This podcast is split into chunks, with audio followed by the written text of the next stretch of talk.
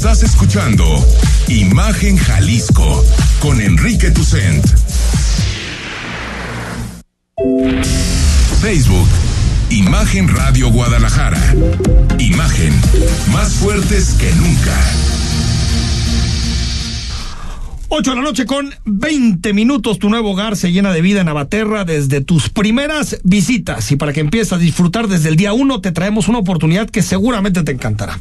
A la firma de tu contrato te llevas una televisión de 55 pulgadas o un scooter para tu nuevo hogar. Aprovecha departamentos que van desde los 2.8 millones de pesos hasta los 6.6 millones y escrituración inmediata. Ven y vive a Abaterra, te sorprenderás. Promoción válida hasta el próximo 15 de abril. Aplican restricciones. Bueno, hoy Cintia Cantero, que es Contralora de Guadalajara, dio su informe de labores municipal y queremos hablar sobre los retos y desafíos que enfrenta el órgano de control tapatío. Cintia, ¿cómo estás? Muy bien, gracias Enrique y a todos ustedes, Rodrigo y Andrea. Andrea. Andrea, que también nos Este, acompaña. gracias por aquí a ustedes y a todo su auditorio. Hoy antes de entrar a los temas que, que, que han pasado por la Contraloría en este año, platícanos un poco, eh, eh, Cintia, el ejercicio, porque entiendo que hiciste un ejercicio distinto, que les pasaste tu informe a especialistas en materia de corrupción para que lo analizaran y llegaran leídos, pues no solamente hablar ahí con opiniones, sino ya sobre los datos que estabas presentando. Sí, hace aproximadamente 15 días eh, les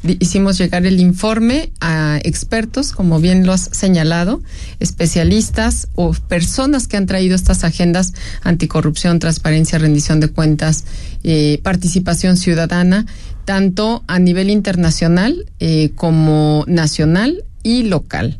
Y para nosotros eh, hicimos este ejercicio de glosa ciudadana, quisimos tener esta retroalimentación de lo que está haciendo la Contraloría de, Guadalajara, porque estamos impulsando un modelo nuevo, un modelo, digamos, innovador, distinto, donde no solamente queremos cumplir con nuestra responsabilidad en cuanto a vigilar y controlar las áreas de, de la estructura municipal, sino que también queremos poner al ciudadano al centro de eh, la de la vigilancia de, de su gobierno queremos generar capacidades también establecer mecanismos para que ellos mismos también estén al pendiente de lo que está ocurriendo en Guadalajara O sea, en Y- su servicio, en todo en, eso. en absolutamente todo, por ejemplo, en compras, en obra pública, en, en el área de inspección y vigilancia, que por ejemplo tenemos los datos de que es el área más denunciada, al menos en el ¿Cuál? 2022, el área de inspección y Inspección. vigilancia. que Y tiene bueno, contacto aparte con ciudadanos todo el tiempo. todo el tiempo. Eh, entonces, eh, hemos implementado toda una serie de, de, de mecanismos y de herramientas que lo que quisimos es eso, saber si vamos por el camino correcto, que yo estoy convencida de eso. Ya la autoridad es prácticamente, eh, necesita esta retroalimentación, necesita que se esté eh, por parte de los ciudadanos que estén vigilando, que estén controlando, que estén cuestionando, que estén exigiendo rendición de cuentas y la manera de hacerlo es ponerles los mecanismos de una manera muy sencilla para que los utilicen ¿Cu- ¿Cuánto y se establezcamos. actualmente? ¿Cuán- cuántas Bueno, en el llegan a la- 2022 recibimos alrededor de 420 denuncias. En el 2022. De estas, no todas prosperan. En realidad, prospera un número bajo, eh, ya sea por falta de elementos o bien eh, porque son reportes y no denuncias. Las denuncias tienen que ver con denunciar hechos de corrupción o faltas administrativas de la conducta de los servidores públicos. Los reportes tienen que ver con servicios. Y pues básicamente eh, les puedo decir que alrededor de un 35% de estas 430 son las que avanzan. Y precisamente eh, esto es uno de los aspectos que más llamó la atención de los expertos, porque no nada más sucede en Guadalajara, sucede en todas partes, en el sentido de que eh, es poca la denuncia, en, caso, en el caso de Guadalajara fue mucha, pero muchas se archivan por falta de elementos. Nosotros, y fue parte de lo que hoy comentamos, en esto que sobra, en esto donde las personas no pudieron hacer llegar los elementos o cumplir con los requisitos que la ley establece, nosotros vamos a generar un proyecto que tiene que, ver con revisar esa basura. Eso que se fue a la basura, que generalmente se archiva y se guarda, para nosotros ya van a comenzar a ser áreas de riesgo, en donde podremos iniciar auditorías o bien podremos iniciar eh, investigaciones de O sea, como reabrir. A revisar eh, cuáles son las áreas más señaladas, cuáles son las áreas más señaladas o las acciones más recurrentes y que las personas acuden a la Contraloría para, decir, para hay un foco rojo en tal área. Hay, hay focos rojos y nosotros lo, las podemos iniciar de oficio o bien podemos iniciar No se va la trituradora de papel. No se van ah, a guardar. Los, focos rojos, hoy hay tantas denuncias en esta en específica, hay que ponerle También otro de los rubros que, se, que llamó muchísimo la atención es que la Contraloría cuenta con siete mecanismos para recibir denuncias. Pueden hacerse por WhatsApp, correo electrónico, teléfono, etcétera. Y en donde más se reciben denuncias es de manera presencial. Y lo que ellos señalan es que este fenómeno quizás tiene que ver con que no se confía en las autoridades y por eso la persona va. Eh, nosotros, y es más serio también. Y es más serio. O sea, si a alguien le pasó algo de eso que mandar un WhatsApp y dices igual te atienden, igual no te atienden. Sí, pero las personas también deben de conocer que las denuncias pueden ser hoy en día anónimas. No, y te puede pasar en algún momento específico y, en ese momento denuncias. Y pueden ser anónimas, no necesitan tener. Ahora, Contralora, 20 funcionarios han sido sancionados, de alguna manera. Eh, ¿Eso en comparación al año anterior a que tú llegaste, es mucho, es poco? Yo creo que estamos igual de, años anteriores. Eh, sin embargo, aquí en las sanciones, les puedo decir que en las sanciones ya hubo funcionarios que incluso fueron suspendidos eh, hasta por cuatro meses del servicio. Cuatro meses. Cuatro meses. Sin cobrar. Y tenemos, sin cobrar.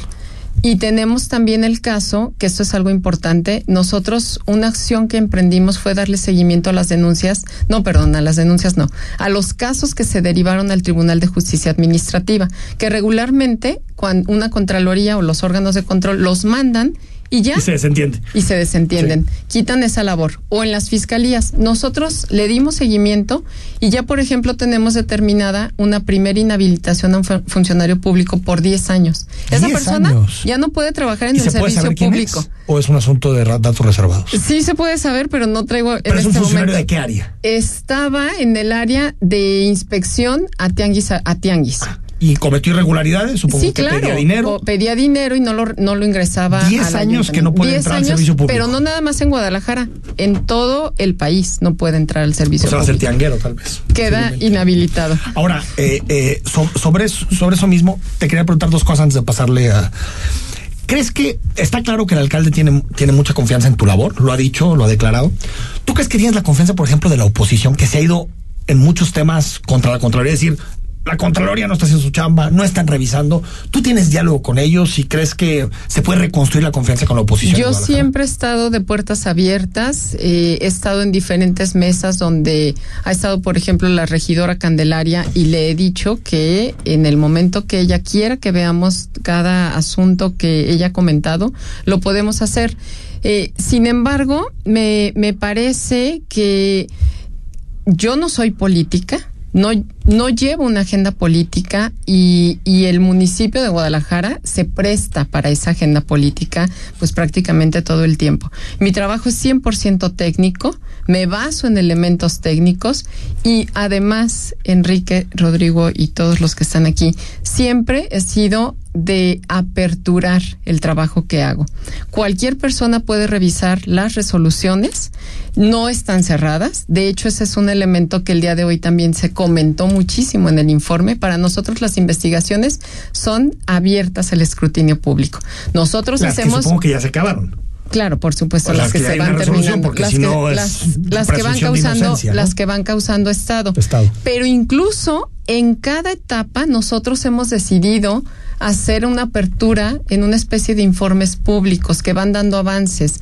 Es decir, tenemos muchos casos, por ejemplo, lo de la escuela de paramédicos, que, que, que tiene 30 años sin que existiera jurídicamente, no por el hecho de que está en la, investigación abierta, no dijimos, lo hemos estado abriendo, hay ciertas investigaciones que las hemos estado haciendo públicas precisamente por el interés social que tienen y la relevancia. Y porque me parece importante también sentar un precedente en Guadalajara de que estas conductas no pueden pasarse por alto porque tenemos que pensar en institucionalizar los cambios, no solamente en, en lanzar o en corregir conductas en una persona y que no implique esa conducta en los demás.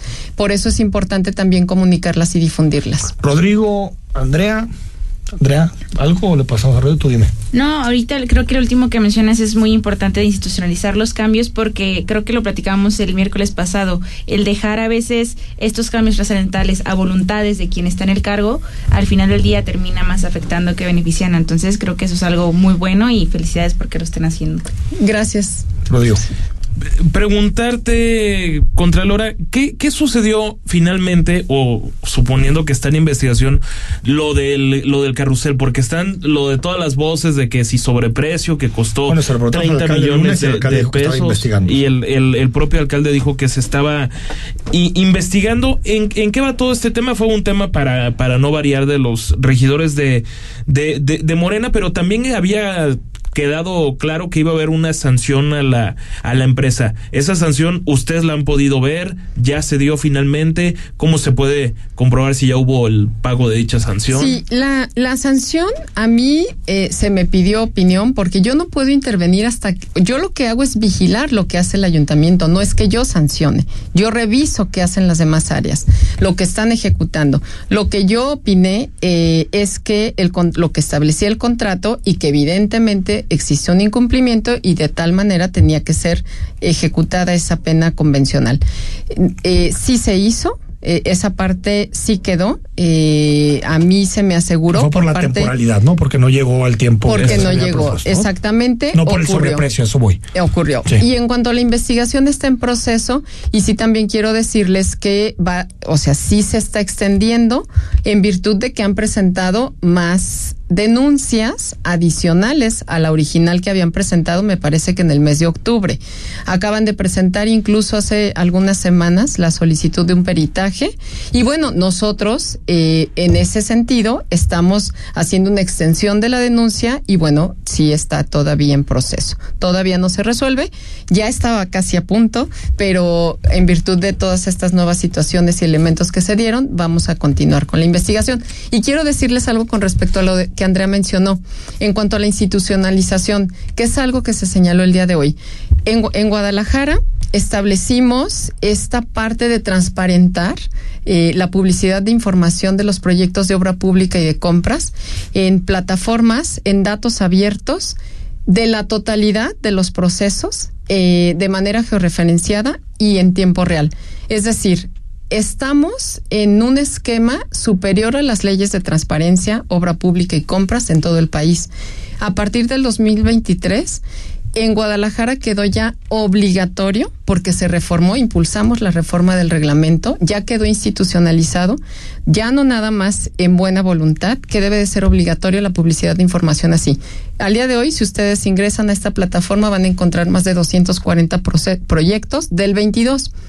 En el 23 esperamos contar alrededor de más de 300 proyectos que van a ejecutar obras públicas de Guadalajara. Y ya los este puedes tú revisar. Revisar en, formatos de datos abiertos. Por eso eh, quisimos nosotros la participación a nivel internacional, porque les ha llamado mucho la atención, por ejemplo, las agencias de las Naciones Unidas, eh, de, del PNUD, todo lo que se está haciendo porque normalmente son eh, casos esporádicos y publicitan aquellos casos relevantes que consideran. Nosotros en Guadalajara no, ya es el 100% de todas las obras que se realicen por licitación pública o de todas las compras que se lleven a cabo en este año. Pues ahí está el 100%. Entonces, decir que ya no hay mochas ni nada de eso? El, de los moches. De los moches entre obra pública, gobiernos, políticos. Es que, Enrique, otro de los puntos que hoy también hablamos, y por eso fue muy importante este ejercicio de glosa, porque es entre expertos, no es un tema político, sino entre aquellas personas que nos hemos dedicado desde la parte técnica. Otro de los rubros que señalamos es que tenemos que irnos definitivamente a reformar leyes. Porque evidentemente se pudieran dar malas prácticas. pero se dan en el marco de lo que hoy en día establecen las leyes. es decir, le, encuentran la vueltita a la ley, como se suele decir. Le se hace la, ley, se hace la maña. Le encuentran la vuelta. Yo les puedo decir, eh, yo tengo 24 años en el servicio público y evidentemente hoy por primera vez estoy en un área ejecutora, en un área que está a fondo en esto y evidentemente tengo muchísimas áreas de oportunidad para llevar a cabo estas reformas. ¿Y esos cambios se deben hacer en el Congreso? Tienen que hacerse en el Congreso Ah, mira. del Estado. Para que en vez de que estén en otros temas, estos sí son importantes. Pero tiene que ver también con un acto de voluntad. No, sin duda, Porque sin duda. definitivamente afecta muchísimos intereses. Intereses. Totalmente de acuerdo contigo. Cintia Cantero, gracias por venir. Es Gracias a ustedes por el espacio. Vamos al corte. Cuando regresemos, es miércoles. Eso quiere decir que hablamos de salud.